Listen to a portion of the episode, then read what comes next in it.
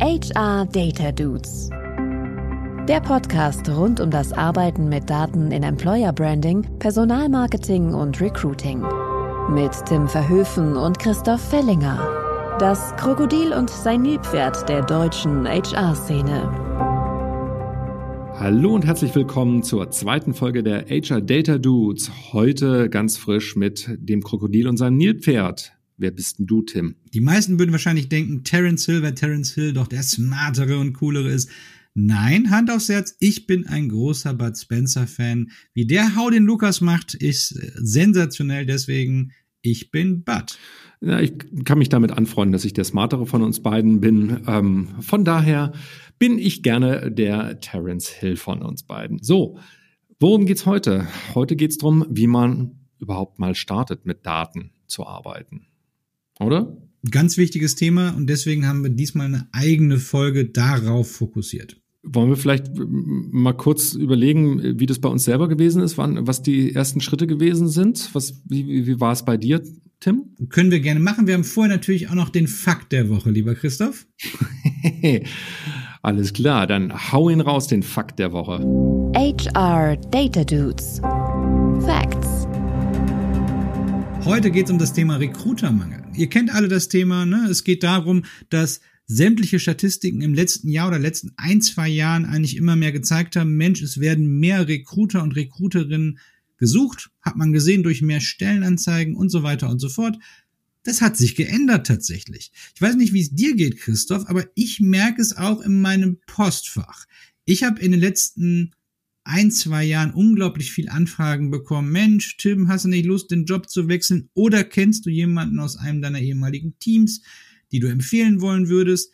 Das ist bei mir jetzt gerade weniger geworden. Bei dir auch, Christoph? Ja, mich fragt ja seit Jahren schon keiner mehr. Ich bin, gelte, glaube ich, als unvermittelbar. Ähm, aber jetzt äh, gewagte Hypothesen, entweder haben die alle ihre Stellen besetzt, die Unternehmen brauchen keine Recruiter mehr, oder aber sie glauben, dass über OpenAI und ChatGBT sich der Job des Recruiters sowieso erübrigt. Also ich hoffe zumindest, dass letzteres nur wenige Unternehmen denken, denn da sind wir noch ein gutes Stückchen von entfernt. Aber schauen wir uns mal kurz vielleicht auch die Zahlen dazu an. Ich habe mir drei Statistiken rausgesucht, die alle die gleiche Tendenz haben.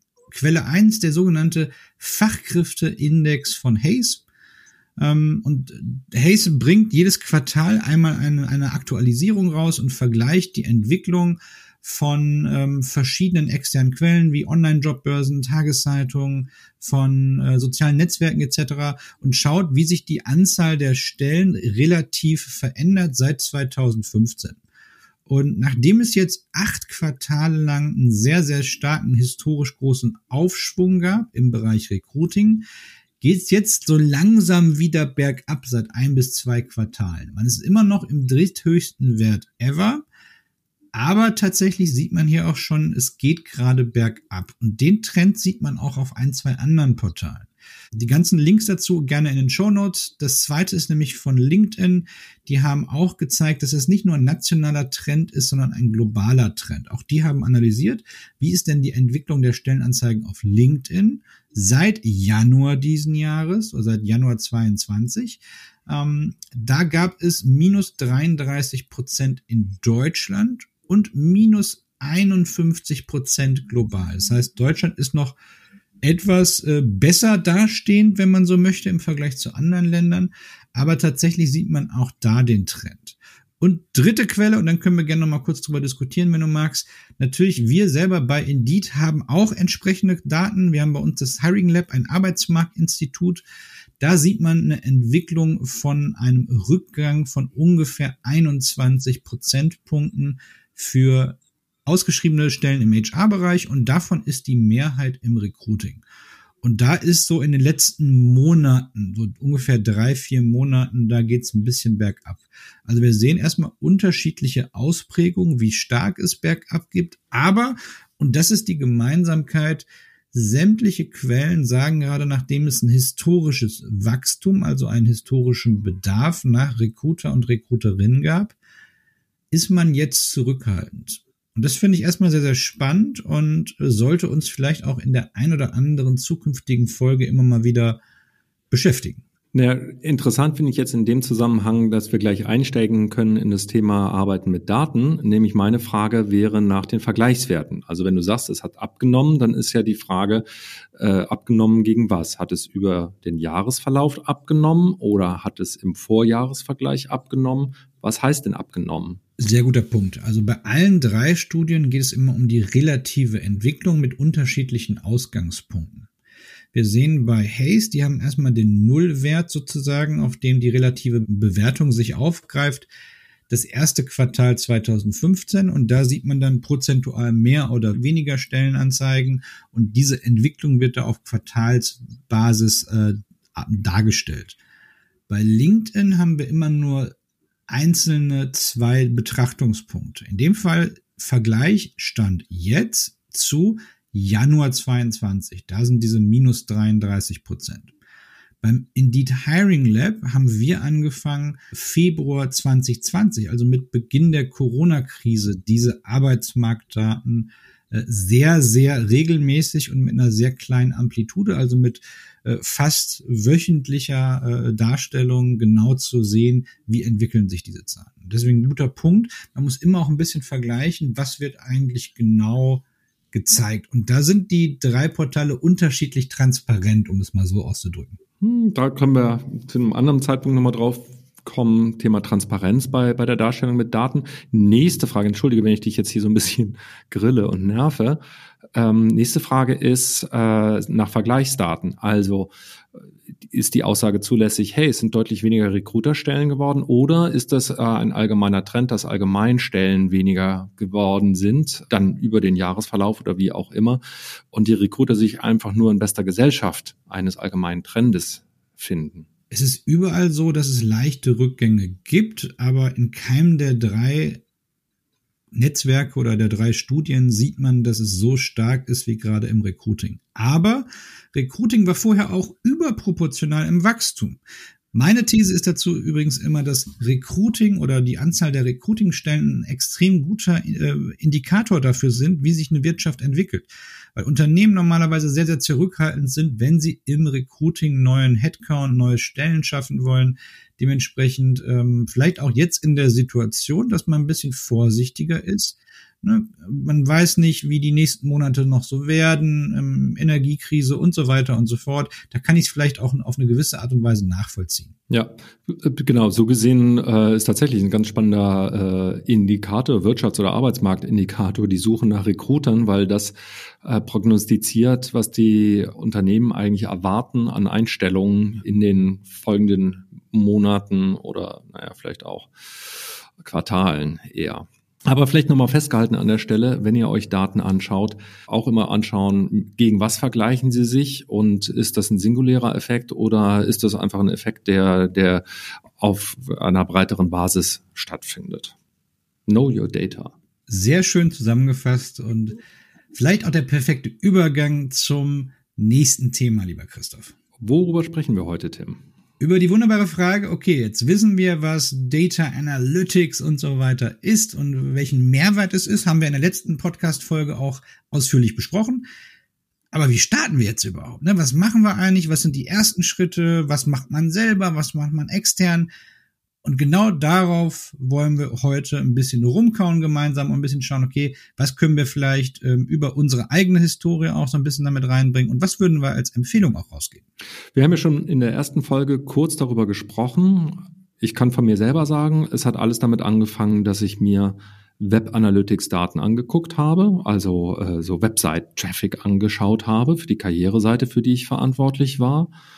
Ähm, und da schlichtweg kopiert habe, das, was die Kollegen im Marketing, im Produktmarketing äh, sich angeschaut haben und versucht habe, das einfach auf meinen Bereich anzuwenden.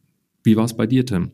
Ich glaube, relativ früh bei mir auch schon, dass irgendwo Daten vorlagen. Daten externer Natur, interner Natur. Ich kann mich noch super früh dran erinnern, dass meine ersten Daten tatsächlich über Trendens kamen.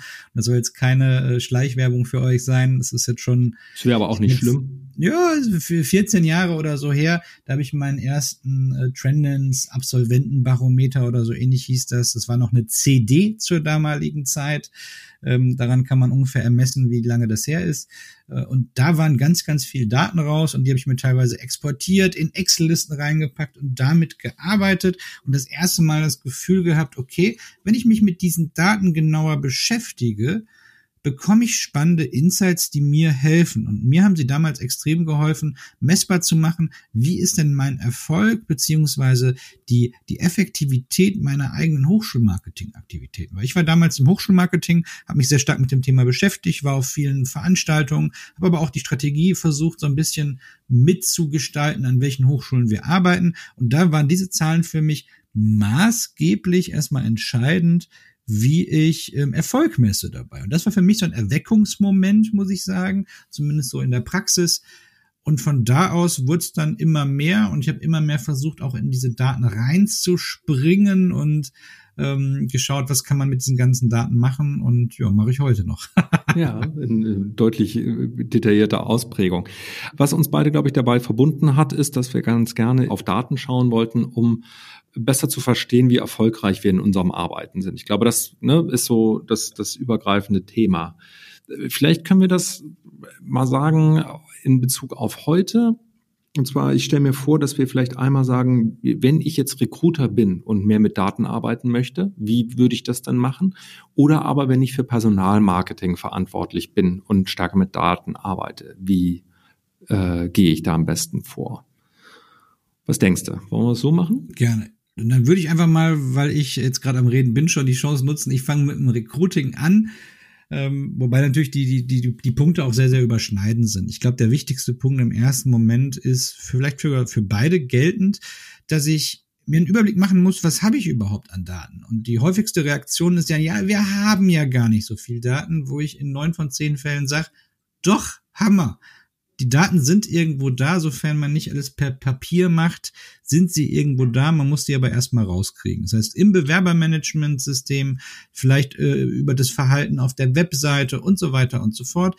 Das heißt, der erste Punkt ist so die Data Collection, würde ich jetzt mal nennen, wenn ich es prozessual betrachten würde. Aber weißt du was, Tim, da muss ich kurz einschreiten, weil genau das würde ich nicht machen. Ach, spannend. Weil es ist nicht das Erste, was man machen muss, sich erstmal zu überlegen, warum will ich denn oder wozu will ich denn Daten äh, haben? Also was ist denn das Ziel? Weil sonst suchst du dich tot. Du weißt ja gar nicht, wonach du gucken sollst. Finde ich spannend, also bin komplett beide. Es gibt beide Möglichkeiten. Ich würde erstmal von dem gucken, was kann ich mit diesen Daten, die ich habe, überhaupt machen, damit überhaupt etwas rauskommt, was erreichbar ist, bevor ich mir auf der anderen Seite ein Ziel setze, wo dann die Daten nicht dazu passen. Mhm, okay. Und ähm, ich, ich glaube, das ist auch so ein bisschen die Frage, will ich eher explorativer unterwegs sein, will ich vielleicht eher deskriptiver? Und schuldigt jetzt ein bisschen die Fachbegriffe, möchte ich also eher mit einem festen Ziel schon etwas suchen, ich möchte ein spezielles Problem lösen oder möchte ich am Anfang vielleicht erstmal einen Überblick darüber kriegen, welche Daten habe ich überhaupt und wo sind vielleicht auch die blinden Flecken, wo ich später noch Daten erheben muss ich bin eher meistens ein Fan davon, erstmal den Gesamtüberblick zu kriegen und dann zu schauen, okay, mit der Erfahrung, die ich jetzt auch habe, weiß ich, okay, ich brauche Informationen über die Karriere-Webseite, ich brauche Informationen über den Bewerbungsprozess, ich brauche Informationen über den ganzen Auswahlprozess, also das, was normalerweise in meinem Bewerbermanagementsystem drin wäre. Und da erstmal einen ersten Überblick zu bekommen, was habe ich davon und was brauche ich noch, Wahrscheinlich aber, weil ich im Hintergrund genau die Fragen, die du dir jetzt explizit stellst, implizit schon längst gestellt habe. Deswegen äh, glaube ich, die, die Ansätze sind gar nicht so unterschiedlich, wie man mhm. möglicherweise meinen würde. Oder wie siehst du das? Glaube ich auch. Ähm, ich glaube tatsächlich so dieses kurz mal drüber nachdenken, ähm, wo, wo tut's denn weh? Oder zumindestens einfach, genau, äh, sich drüber Gedanken machen, äh, an welcher Stelle hakt es denn bei uns oder bei mir oder äh, läuft es nicht so glatt und dann nach Daten zu suchen, die einem dabei helfen kann, das besser zu verstehen oder das zu lösen. Ähm, ich bin extrem vorsichtig, was angeht, welche Daten gibt es denn überhaupt, weil es gibt so viel interessante Daten und da kann man sich wirklich gut drin verlieren und das, das Erfolgsrezept ist zu sagen, was davon sind denn relevante Daten? Also welche, welche helfen mir eigentlich wirklich bei der Arbeit? Und dafür muss ich schon ungefähr wissen, so, oh, wo könnte ich denn auch Hilfe gebrauchen? Absolut. Ich glaube, das ist vielleicht auch der Unterschied äh, zwischen, wenn wir jetzt bei uns beiden das als Maßstab nehmen, wir beide machen das jetzt schon seit Jahren. Und im Vergleich dazu vielleicht jemand, der sein erstes Projekt macht, weil da bin ich bei dir. Bei meinem ersten Projekt habe ich mich total, und ich meine, die Ansätze sieht man jetzt, habe ich mich total in diesen Daten verloren. Ich habe, glaube ich, relativ schnell ein paar gute Quick Wins gefunden und würde sogar einen Schritt weiter gehen. Ich würde nicht nur immer suchen, wo sind vielleicht Probleme, sondern wo sind vielleicht auch Bestätigungen dafür, dass Dinge gut sind. Mhm. Auch das ist, glaube ich, sehr, sehr wichtig und wird gerne mal unterschätzt. Nicht nur die Dinge sich anschauen, wo Probleme sind, sondern auch mal mit einem guten Gewissen sagen zu können, hey, das, was wir gerade machen, ist richtig gut. Das ist nicht nur laut Bauchgefühl gut und vielleicht sagt der Fachbereich auch, äh, findet er blöd, aber wir können nachweisen, dass etwas gut ist. Mhm. Genauso wichtig aus meiner Sicht. Ja, definitiv. Also Daten zur Positionierung, auch das hatten wir am ersten, äh, in der ersten Folge ja gesagt, Daten helfen bei der eigenen Positionierung auch extrem. So, und meine drei Punkte, wenn ich jetzt mal so runterbrechen würde, was würde ich als erstes machen in so einem Projekt, wenn ich starten würde? Ich würde mir wahrscheinlich erstmal die, die intern zu verfügbaren Daten anschauen. Ähm, also so das wie die Karriere-Webseite über ein Google Analytics System, ein anderes Web Analytics System oder was auch immer. Im zweiten Schritt würde ich wahrscheinlich eine, eine Be Bewerberzufriedenheitsbefragung integrieren. Das heißt, am, am Ende des Prozesses ähm, nachfragen, okay, mit welchen Kontaktpunkten wart ihr wie zufrieden? Und im dritten Schritt wahrscheinlich nochmal Daten aus dem Bewerbermanagement ziehen. Das sind so absolute Klassiker, die mir immer helfen. Das ist mir ehrlich gesagt zu allgemein. Was genau würdest du denn, weil wir versuchen ja wirklich hier so die ersten Schritte darzulegen, was genau würdest du dir denn auf der Webseite anschauen? Auf der Webseite würde ich mir das, ähm, die, die Verhaltensflüsse anschauen. Also welche Webseiten werden überhaupt geklickt? Gibt es äh, spezielle oder häufige Ausstiegspunkte? Der Klassiker ist ja, man investiert sehr, sehr viel Zeit in irgendeine tolle Unterseite, aber niemand geht drauf, weil sie gar nicht gefunden wird. Und das Design einer Webseite kann man relativ gut rekonstruieren über den Nutzerfluss. Da gibt es letzten Endes bei den klassischen Web Analytics Programmen klassische Nutzerflussdiagramme, die man sich anschauen kann und sieht, okay, die Leute gehen im Durchschnitt immer auf die erste Seite, von da aus gehen sie am häufigsten auf die nächste Seite und so weiter und so fort. Und plötzlich sieht man, dass der durchschnittliche Nutzer oder die durchschnittliche Nutzerin gewisse Informationen gar nicht hat, möglicherweise. Wenn du eine tolle FAQ-Seite beispielsweise für die Bewerbung hast, aber niemand klickt drauf, dann ist sie überflüssig. Also muss ich überlegen, sie woanders hinzupacken oder vielleicht auch andere Dinge mir anzuschauen. Und selbst wenn du schmerzhafte, ewige Stunden dran gesessen hast, sie zu bauen, kill sie, wenn sie nicht genutzt wird. Äh, absolut, absolut. Oder mach sie besser auffindbar. Mhm. Das wäre die Alternative. Bau einen sogenannten Call to Action ein, dass diese Seite möglicherweise schneller erkannt wird, besser erkannt wird, wenn sie äh, in dein Konzept rein. Schreib sie in deine Stellenanzeige einfach mit rein und verlink sie. Wenn sie überhaupt dahin kommen. Also ich habe auch schon Karriereseiten analysiert, wo die Leute nicht mal auf die Stellenanzeigen gekommen sind. Aber das ist ein anderes Thema. aber auch das, das ist ja, das ist aber hey, das ist ein ganz wichtiger Punkt. Äh, das sagt dir dein äh, Web Analytics Tool auch ganz automatisch, ähm, nämlich guck mal, äh, im Verhältnis zu allen Besuchen auf der Karriereseite landen verdammt wenig auf den Stellenanzeigen. Was ist denn da los? Das, da stimmt dann irgendwas mit der Navigation zum Beispiel nicht. So liest man die Daten. Absolut. Und ähm, das wären so die Punkte, die ich wahrscheinlich als erstes, wenn ich mir die Webseite anschaue, anschauen würde. Also quasi Brüche im Customer Journey, wie man so schön sagt, oder Candidate Journey, wo, wo gehen die Leute verloren? Exakt, exakt. Und wie sieht diese Journey überhaupt auch aus und passt die zu der, die ich mir irgendwann mal überlegt habe? Ich habe mir ja irgendwann, als ich eine Karriereseite gebaut habe, überlegt, diese Kontaktpunkte, oder sollte mir überlegt haben, diese Kontaktpunkte sollen ein Kandidat oder eine Kandidatin wahrnehmen, um begeistert zu werden, um sich dann zu bewerben.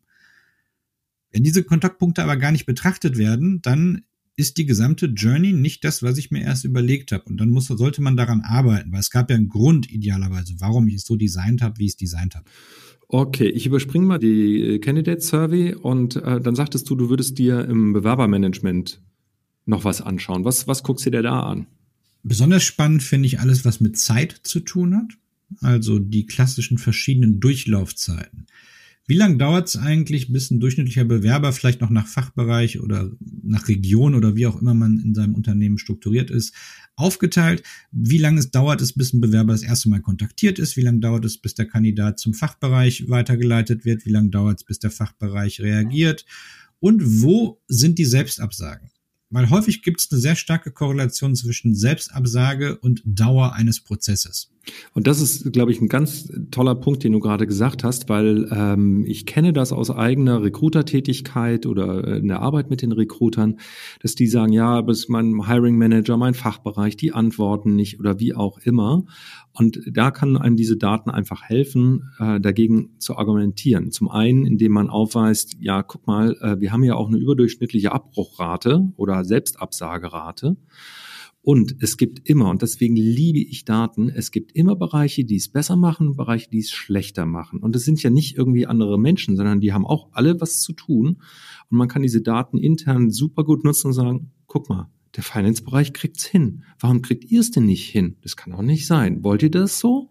Also das ist äh, für mich tatsächlich, ist es nicht nur das, das Monitoring, sondern dann das Arbeiten mit den Daten, was eigentlich dann den, den, den Zauber der Datenarbeit ausmacht. Absolut. Und da kann man natürlich ganz, ganz viel daraus ableiten in der Praxis. Und da gebe ich jetzt mal wieder ein schönes Beispiel aus meiner Vergangenheit bei einem ehemaligen Arbeitgeber. Haben wir dann aufgrund dieser zu langen Prozessseiten irgendwann auch Service Level Agreement eingeführt. Und die kann man ja auch relativ einfach mit Automatismen hinterlegen. Heißt, wenn nach einer gewissen Zeit keine Reaktion stattfindet, wird äh, im schlimmsten Fall erstmal oder im ersten Schritt der Bewerber jemandem anderen zugeordnet und im schlimmsten Fall wird die Stelle geschlossen. Genau. Also das habe ich, sowas ähnliches habe ich auch schon mal von der Telekom gehört, dass, äh, dass die das eingeführt haben, wo ich wirklich innerlich applaudiert habe und gesagt, ja, genau. Weil wenn ein Fachbereich oder ein Hiring Manager nicht reagiert, äh, in einer angemessenen Zeit, dann scheint es ihm ja nicht so wichtig zu sein. Dann kann man seine eigenen Recruiting-Ressourcen auch wichtigeren Themen oder Stellen widmen in anderen Bereichen, die sich mehr kümmern. Absolut. Jetzt, Christoph, haben wir natürlich relativ viel über interne Daten gesprochen. Wie siehst du denn das Thema gerade auch zum Start externe Daten? Dann äh, lass mich einmal kurz sagen, wir skippen jetzt mal das Thema Personalmarketing, was wir eingangs schon versprochen hatten, dass wir das auch besprechen, weil sonst äh, äh verlängern wir diesen Podcast, glaube ich, nochmal um eine halbe Stunde. Das machen wir bei einer anderen Folge. Um deine Frage zu beantworten, externe Daten, finde ich, helfen insbesondere zum, zum Erwartungsmanagement, wie man so schön sagt, bei, bei Hiring-Managern, äh, um zu sagen, wie ist denn überhaupt die Marktlage? Was kann ich denn überhaupt erwarten? Ne? Also wenn sie zu dir kommen und sie wollen spezialisierte Fachkräfte haben, dass man externe Daten gut nutzen kann, um erstmal aufzuweisen, naja, davon gibt's verdammt wenig. Und die Gehaltsranges, die wir zahlen, sind auch nicht hundertprozentig marktgerecht. Das wird länger dauern, bis wir die finden. Klassischer Einsatz für mich von externen Daten. Also Makroinformation würde, würdest du es so zusammenfassen? Also es kann ja nicht nur Markt bedeuten, sondern vielleicht auch Kandidatinnen, Kandidatenverhalten oder ähm, Wechselbewegungen oder meinst du sowas in die Richtung? Ja, also tatsächlich alles, was hilft, dem, dem Fachbereich einen Eindruck davon zu geben, was er eigentlich erwarten kann. Also mit, mit, mit was wir es hier zu tun haben auf dem Arbeitsmarkt. Ne? Ist das eine einfach zu besetzende Stelle? Ist das eine schwierig zu besetzende Stelle? Äh, auch da kann man dann im, im äh, Gespräch vorab oder im Vorgespräch schon sagen, alles klar, das ist eine heiß umkämpfte Zielgruppe, weißt du selber. Hier sind äh, übrigens auch noch die Datenbelege. Das heißt, wenn wir da jemanden haben, dann müssen wir wirklich auf Zack sein. Das heißt für dich, dass du bitte meine E-Mail nicht äh, drei Tage liegen lässt, bevor du sie beantwortest, sondern äh, wenn ich dir Kandidaten schicke, innerhalb von 24 Stunden will ich eine Rückmeldung dazu haben und dann auch freigeschaufelte Kalender für Gespräche. Ja, absolut richtig, absolut richtig. Und das hilft auch tatsächlich auch aus meiner Sicht immer wieder auch die Sensibilisierung vielleicht für so ein Thema auch hinzukriegen und das ist mega wichtig. Jetzt habe ich aber noch ein Thema, ähm, wo ich gerne mal deine Meinung wissen würde, weil das ist durchaus für mich sehr, sehr emotional, weil ich reg mich permanent darüber auf. Jetzt habe ich den Spannungsbogen aufgebaut. Benchmarks. Also, äh, ich, ich, ich erkläre kurz, was ich damit meine. Es gibt immer wieder Unternehmen, die auf mich zukommen oder die, wo man auch so irgendwelche Fragen auf LinkedIn oder sonst wo sieht, die sagen, was ist denn so eine gute weiß ich nicht, Kost per Hire oder sonstige Sachen. Dann sage ich immer, ey, Leute, das kann man nicht pauschal sagen. Und es macht überhaupt keinen Sinn, dich mit einer pauschalen Aussage zu vergleichen. Die Rückschlüsse, die daraus kommen, sind, und das kann ich jetzt ausnahmsweise pauschal sagen, in der Regel falsch. Bin ich da jetzt zu streng mit? Wie siehst du das? Du hast recht und das löst aber nicht das Problem, weil und wir sprechen ja hier über ersten, ersten Schritte in Richtung Datenarbeit und äh, viele von den Hörerinnen werden damit schon mal konfrontiert worden sein, dass ihre Chefs, Chefinnen gefragt haben, ja, aber wie machen das andere oder was, ne, wie lange dauert das bei, bei anderen? Diese Fragen sind, gehen ja nicht aus der Welt. Sie bergen aber genau das Problem in sich, was du benennst, nämlich das Problem der Vergleichbarkeit. Und äh, die Antwort darauf kann ja nicht sein, ja, kann ich dir nicht liefern oder liefere ich dir nicht, weil das Problem der Vergleichbarkeit ist. Das ist ein Dilemma. Das ist schlichtweg ein Dilemma, mit dem man umgehen muss. Und die Antwort darauf lautet, oder meine Antwort darauf lautet, dass man nicht die eine Zahl liefert, der Time to Hire oder was weiß ich, sondern eine Erläuterung dazu geben muss. Also was bedeutet denn diese Zahl? Und das ist halt nicht nur einfach äh, dann ja 23 Tage im Durchschnitt, wir liegen bei 28 oder was, sondern ähm, wie genau wird gemessen versuchen, Vergleichbarkeit herzustellen oder wenn sie sich nicht herstellen lässt, diese Unschärfe zu erklären. Kostet mehr Zeit, kostet mehr Know-how, ist aber die einzig richtige Antwort, weil die Antwort, nee, geht nicht, wissen wir selber, damit kommt man nicht weit. Auch da zweiter Ansatz, den ich, also ich bin mittlerweile irgendwann zu dem Punkt gekommen, ich versuche mich mehr auf mich selber zu betrachten oder auf mich selber zu beziehen, ähm, weil eine, eine Cost per Hire sagt mir erstmal nichts über die sieben Millionen anderen Kennzahlen, die darauf oder mit dahin gehen. Dementsprechend habe ich immer versucht, mich, mich mit, selber, mit mir selber zu benchmarken. Das geht natürlich nur, wenn ich eine gewisse Größe habe und verschiedene Stellen auch häufiger habe. Ähm, das war bei mir immer ein Punkt, der deutlich mehr geholfen hat. Also zu schauen, erstmal, wo sind denn noch Probleme im Prozess? Wo sind denn noch gerade Optimierungspotenziale? Und dann kann man diese Kennzahlen immer besser machen. Unabhängig davon, ob das andere besser machen oder nicht das ist jetzt zum Beispiel auch nochmal was, was man auch mit äh, ins, ins Rennen geben kann, gar nicht sich so zu sehr mit dieser einen Kennzahl versuchen, daran aufzuhängen, weil sonst wird man irgendwann sehr, sehr monokausal gemessen an so einer Kennzahl, sondern eher versuchen, über Prozesse und Optimierung zu gehen. Da stimme ich dir hundertprozentig zu. Und das habe ich auch in, in verschiedenen Rollen, auch, auch internationalen Governance-Rollen immer so gemacht. Mir geht es nicht darum, dass man für ein, was weiß ich, für ein Unternehmen zum Beispiel über alle Recruiting-Abteilungen oder sogar über alle Länder einen Vergleich herstellt in, in, in Kenngrößen, weil einfach Märkte unterschiedlich sind, Zielgruppen unterschiedlich sind. Es ist einfach unsinnig. Aber was ich sehen möchte, ist äh, quasi ein, ein, ein, ein internen Vergleich. Ich möchte sehen, dass sich die Zahlen in einem Land oder die Zahlen in einer Zielgruppe von Jahr oder von Messpunkt zu Messpunkt verbessern. Und wenn sie sich nicht verbessern, möchte ich wissen, warum das nicht der Fall ist. One size fits all, Kenngrößen als Vorgaben, als Orientierung, als KPIs zu benutzen, das ist schlichtweg meiner Meinung nach Blödsinn aber sehr wohl hilfreich, um erstmal so ein Gefühl dafür zu kriegen, wie man im Markt dasteht. Wo kriegt man denn Benchmark-Zahlen her, wenn man, wenn man so ein bisschen Orientierung suchen will? Also klassischer Fall von, wie viele Stellen kann ein Recruiter äh, denn überhaupt bearbeiten? Es gibt Verbände dazu. Ich glaube, ähm, das wirst du besser sagen können. Ich glaube, das Queb hat auch sehr, sehr viel an Zahlen, die ich zumindest immer wieder mitkriege. Ob es jetzt genau die Anzahl der Stellen pro Recruiter ist, weiß ich tatsächlich nicht. Ähm, aber da gibt es sehr viele. Es gibt einige ähm, ähm, renommierte Personen, die sehr viel an Statistiken dazu auch rausgeben. Beispielsweise, wir können den Namen nennen, Wolfgang Brickwede, der da sehr, sehr viel auch immer zeigt. Äh, gleichzeitig auf der Seite von Stefan Scheller, der Perso-Blogger, der sehr viele Studien im Kontext auch hat. Das wären jetzt gerade so Vergleichsdaten, die ich spannend finde. Und wenn ich mir Arbeitsmarkt anschaue, ähm, finde ich tatsächlich einmal die, offen, die offiziellen Daten der Bundesagentur für Arbeit, die mittlerweile auch frei zugänglich sind, die besser aggregierbar sind, spannend. Ähm, unser Hiring Lab kann ich gerne nochmal ver äh, verlinken, hat sehr, sehr viel Analyse Analysen. Und ich habe es vorhin schon mal gesagt und auch da gern nochmal Lob. Äh, ich finde die Daten von Trendens auch unglaublich hilfreich. Danke dafür. Ähm, und ja, ich glaube dann die, die, der Punkt ist, äh, schauen, im, im Netz recherchieren. Ähm, die Verbände oder auch die genannten Blogs helfen da extrem.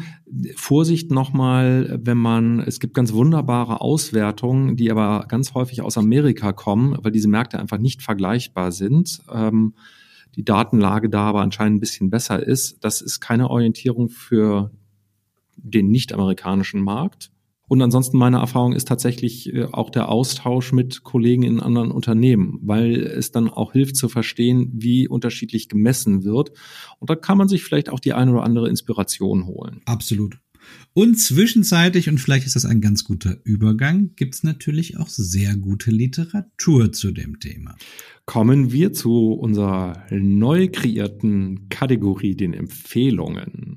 Die Dude-Empfehlung.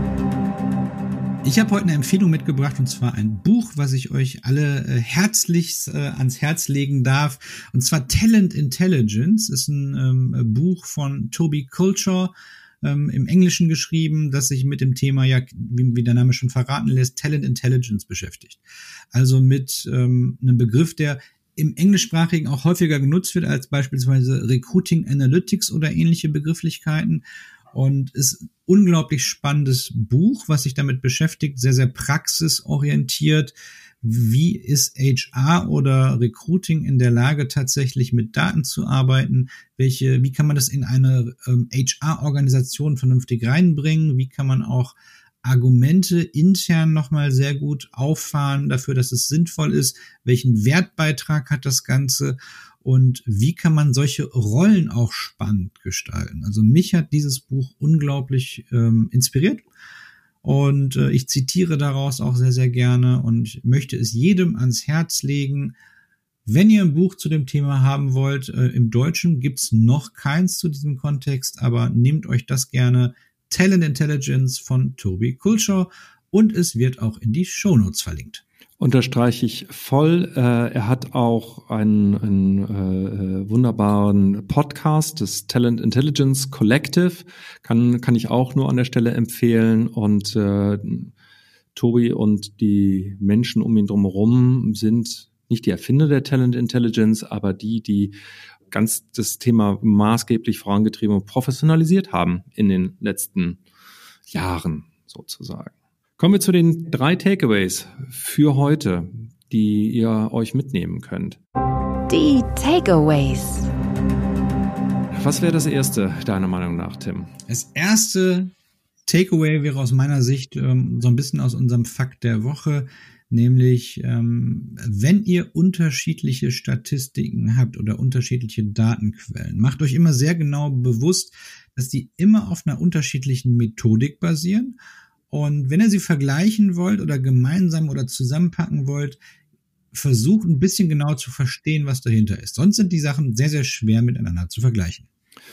Zweiter Takeaway würde ich sagen, ist so ein bisschen ein Kompromiss zwischen Tim und mir. Wenn ihr selber anfangt mit Daten, solltet ihr eine grobe Vorstellung davon haben, was ihr rausfinden wollt. Aber ihr könnt erstmal ganz offen rangehen und suchen, was habt ihr denn überhaupt für Daten an der Hand, um zu vermeiden, dass ihr ein perfektes Zielbild habt und dann verzweifelt, weil ihr nicht die dazu passenden Daten findet, aber auch um zu verhindern, dass ihr vor lauter Möglichkeiten mit den Daten gar nicht mehr genau wisst, was ihr eigentlich damit erreichen wollt. Und dritter Takeaway, wenn ihr starten wollt, startet mit den internen Informationen A eurer Karriere-Webseite, B dem Bewerbungsprozess, also wie zufrieden sind Bewerber und Bewerberinnen mit eurem Prozess und im dritten Punkt, schaut euch genau Daten aus eurem Bewerbermanagementsystem an.